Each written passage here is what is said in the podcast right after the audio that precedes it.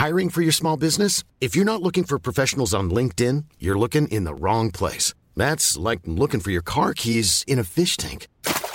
LinkedIn helps you hire professionals you can't find anywhere else, even those who aren't actively searching for a new job but might be open to the perfect role. In a given month, over 70% of LinkedIn users don't even visit other leading job sites. So start looking in the right place. With LinkedIn, you can hire professionals like a professional. Post your free job on linkedin.com/people slash people today.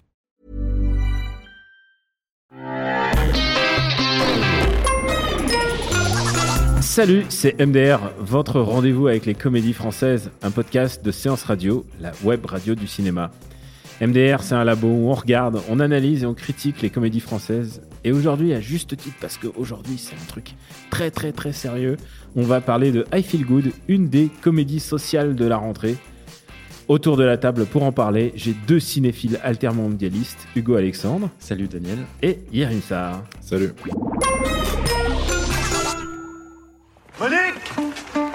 Qui c'est celui-là? Mon frère, c'est Jacques. Il s'appelle Jacques. Moi, comme je dis toujours, hein, si t'as pas un peignoir et des mules à 50 ans, t'as pas réussi ta vie. Vous Oui. penserez à votre carte bleue? Oui, Yannick. Monsieur Pora Accueillir ceux qui n'ont rien. C'est le principe de tous les Emmaüs. Bon, si tu restes, il faudra bosser. Oui, oui, non, mais bien sûr, bien sûr, c'est prévu. J'avais lu un article comme quoi des tas de milliardaires avaient commencé dans leur garage. Je voulais inventer un truc simple mais qui me rendrait riche, comme euh, le Rubik's Cube ou les séries américaines. À ton avis, pourquoi je me suis fait chier à trouver une idée géniale C'est quoi ta grande et belle idée? C'est de rendre les petites gens beaux. Un gros potentiel de séduction, hein. Ça te dirait de sortir de ta chrysalide? Dis-moi le secret de ta réussite, s'il te plaît, Jacques. Ce qui compte maintenant, c'est l'individu. C'est l'individu, c'est ça qui compte. Alors, euh, juste pour la faire courte, c'est le nouveau film de Benoît Delpine et Gustave Caverne. Avec, euh, ce coup-ci, c'est une belle prise dans leur, euh, dans leur arsenal d'acteurs. C'est Jean Dujardin qui euh, part retrouver euh, sa sœur, qui est jouée par Yolande Moreau et qui dirige une communauté Emmaüs près de Pau. Et donc, lui, c'est un peu un bon à rien qui n'a qu'une obsession, c'est de trouver l'idée qui va le rendre riche. Et donc, du coup, euh, bah, retrouvailles familiales, mais aussi le choc des civilisations et des cultures. Euh, ça te fait rire, Hugo, de ce pitch?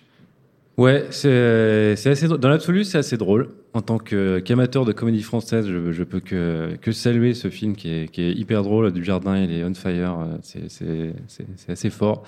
Mais en tant qu'amateur du cinéma de Carvin et de Lépine, je suis un poil déçu. Parce que je ne retrouve pas euh, les, les- les traceurs du cinéma de Carvin et de Lépine, comme dirait Jean-François Piège. En fait, je, je- Putain, c'est élitiste aujourd'hui. euh, ce que j'aime bien chez eux, c'est leur road movie, en fait. Le, le- le- le côté, euh, on va rencontrer une galerie de personnages et puis plein de second rôles, euh, toujours tous plus fous les uns que les autres. Et là, en fait, ils ont trouvé ce, décor du, village Emmaüs de, Pau, là. Et, en fait, euh, je crois que leur idée, c'était vraiment de. Enfin, ils ont découvert cet endroit, ils se sont dit, il faut absolument qu'on fasse un film euh, ici.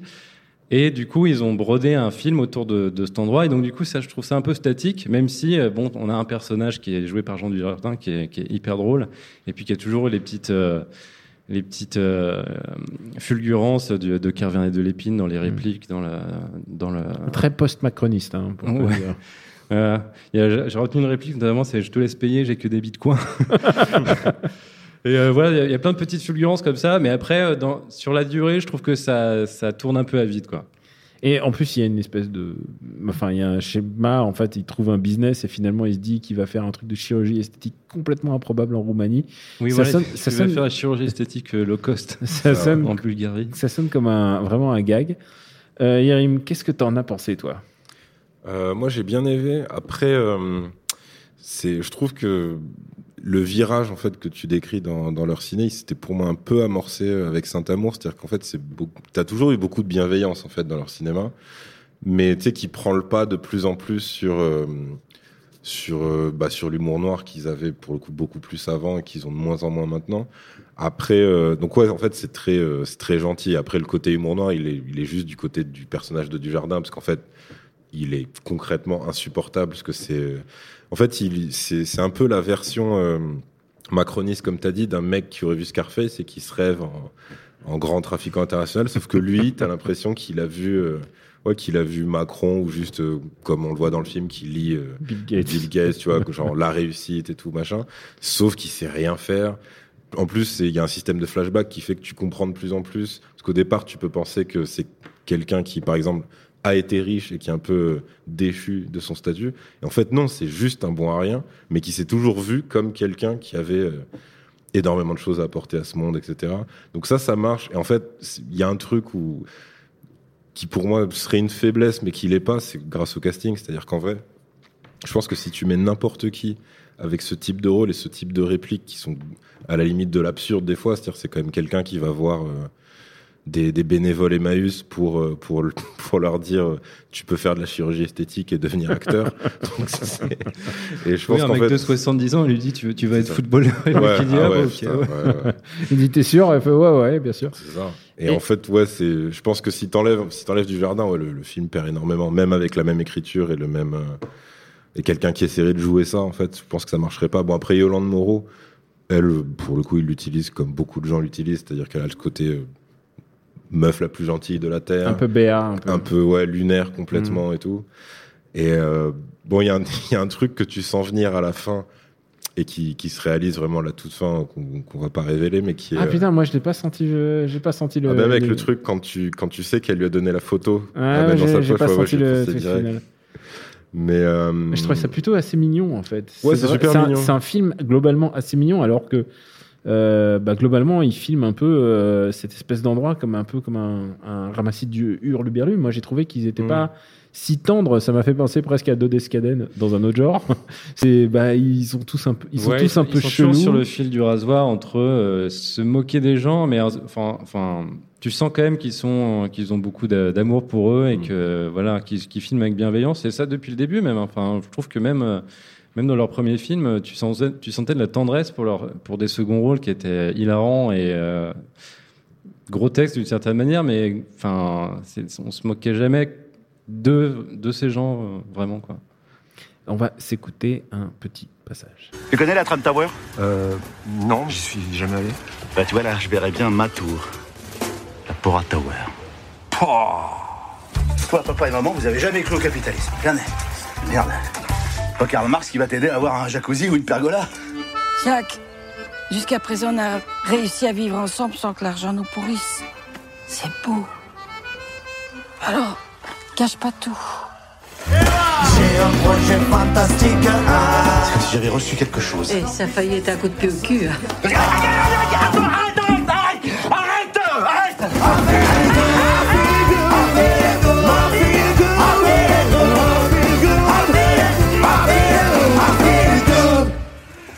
dire que j'ai commencé avec un peignoir et des mules. Et j'aurais jamais pensé que j'apprécierais un film aussi proche de Zebda en fait. C'est vrai qu'il ramène. euh, c'est pas le groupe entier à la fin, mais il y a. euh, Ah, c'est quoi Il n'y a pas les- tous les membres? Je crois pas, il y a, pas euh, Majid Sherfi, je crois qu'il est pas là.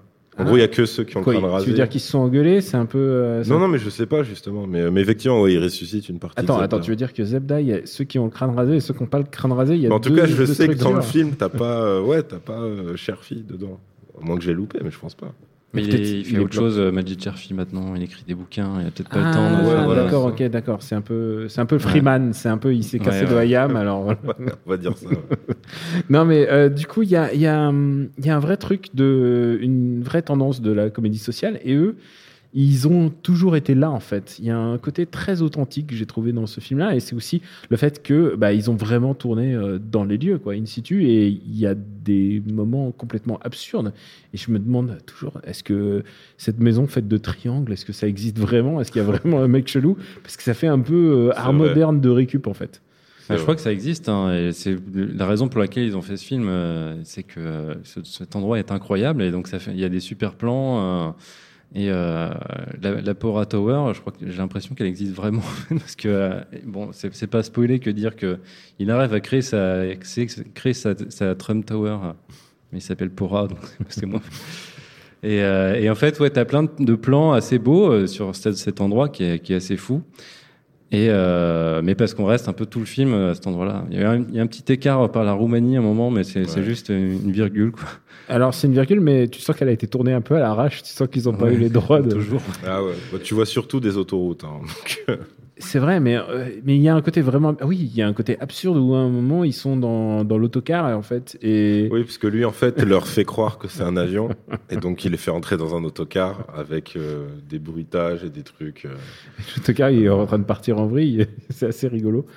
Euh, alors, alors où- où- d'où d'où ils peuvent aller en fait leur cinéma puisque là ils ont ils ont un peu exploré tout le spectre de le- l'altermondialisme. Qu'est-ce qu'ils peuvent aller Où est-ce qu'ils peuvent aller plus Bah, loin que de détourner euh, Bah, les gens a- du jardin quoi Déjà, il y a un truc, c'est quoi Il y a quand même ce truc de détourner entre guillemets des acteurs euh, connus, voire très Mm. connus.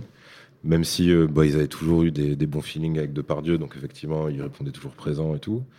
Mais euh, ouais, à part ouais, continuer là-dessus, parce que pareil, c'est vrai que c'est assez cool finalement que Dujardin il ait accepté euh, par rapport à ce projet-là et tout. Surtout que ça, le- ça le ramène dans une forme d'humour que qui faisait plus trop, bah, en fait, qui faisait plus trop depuis OSS 117. C'est-à-dire que c'est c'est pas un personnage, c'est un personnage de sketch en fait, son perso, mais c'est poussé vraiment euh, à l'extrême. C'est-à-dire comment un type comme un type comme ça peut interagir avec le monde extérieur. Effectivement, ça donne n'importe quoi à chaque fois.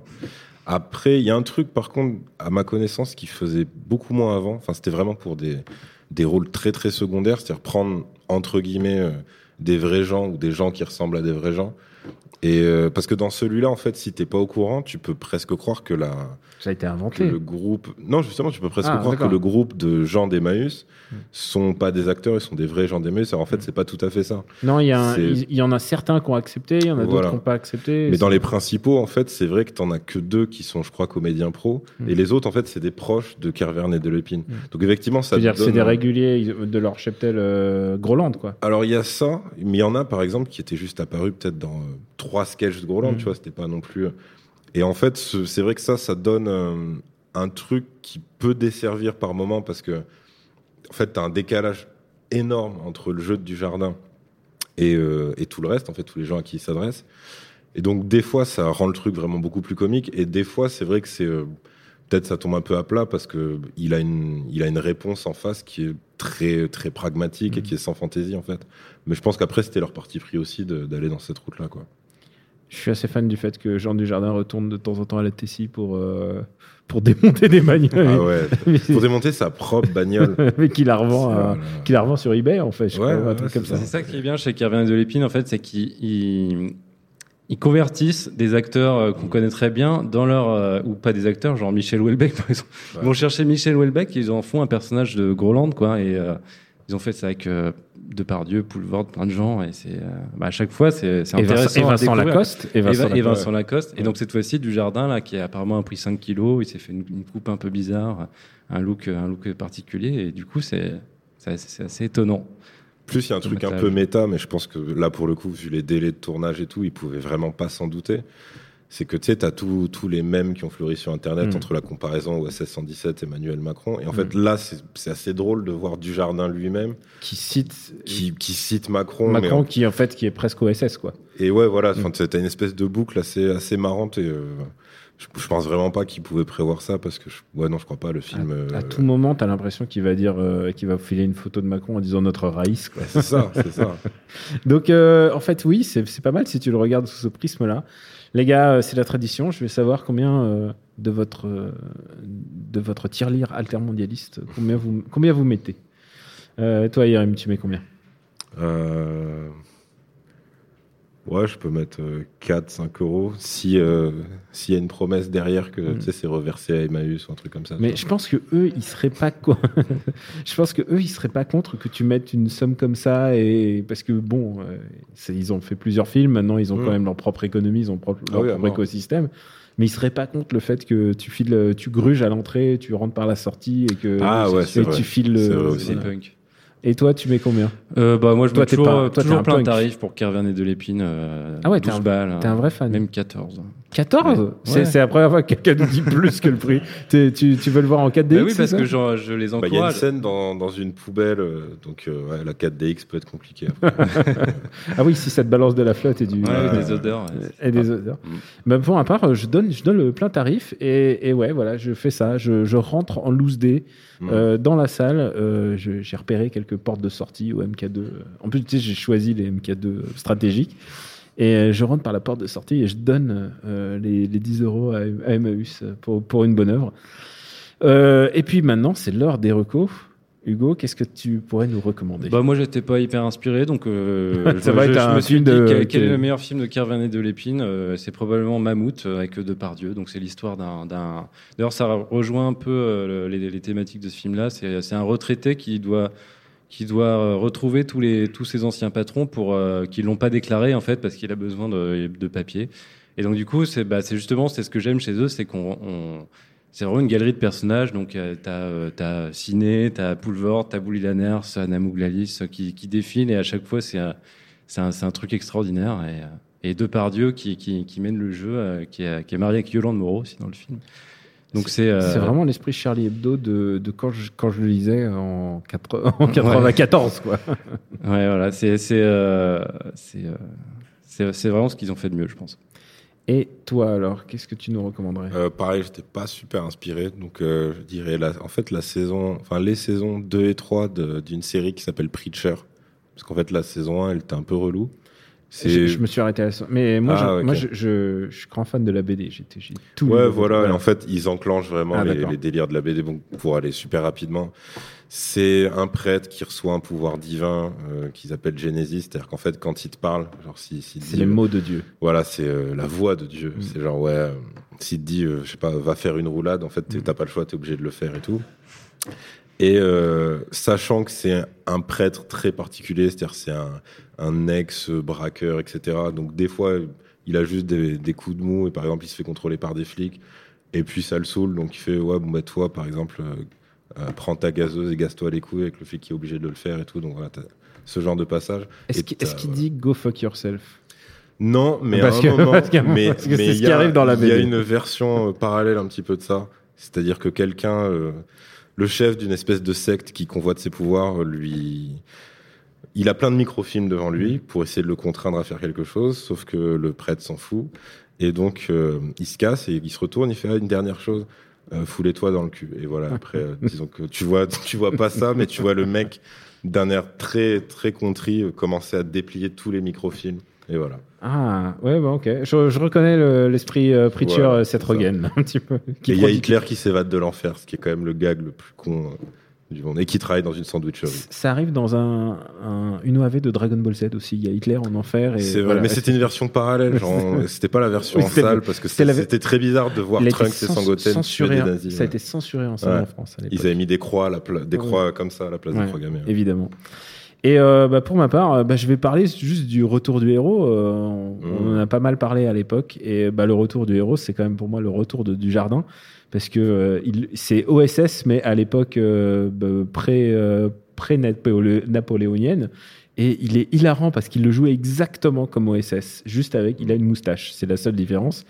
Et euh, c'est marrant parce qu'il y a Mélanie Laurent, c'est son meilleur rôle comique, euh, qui joue un peu le côté sérieux en fait. Elle joue nous, elle joue nous qui, qui sommes devant OSS. Et c'est assez intéressant d'avoir toujours un, un personnage comme Dujardin. Il est, il est intéressant justement dans ce film-là parce qu'il y a Laurent Moreau qui est le contrepartie du arrête de déconner. Et voilà, ils font un personnage solide en face de OSS. Euh, dans OSS, il y a toujours un, un personnage féminin qui lui ramène Ouais. à, la, à la raison en lui disant Oh, arrête tes conneries. Et ben voilà, c'est de, les meilleurs moyens d'utiliser le, le talent du jardin, c'est d'avoir un- une contrepartie. Donc le retour du héros, c'est euh, presque un cas d'école. Merci à Jules, notre barbu à la technique pour nous retrouver. C'est MDR sur Apple Podcast et toutes les applis dédiées sur SoundCloud. Merci de vous abonner, de laisser des commentaires et même d'en parler autour de vous. La semaine prochaine, ça sera sans doute une comédie moins politique. Là, on a passé un tunnel politique. Là, maintenant, ça y est, euh, la fin d'année approche. Ça va retour à la gaudriole, à l'éclate, à la rigolade. On vous embrasse très fort. On vous dit à la semaine prochaine. Ciao.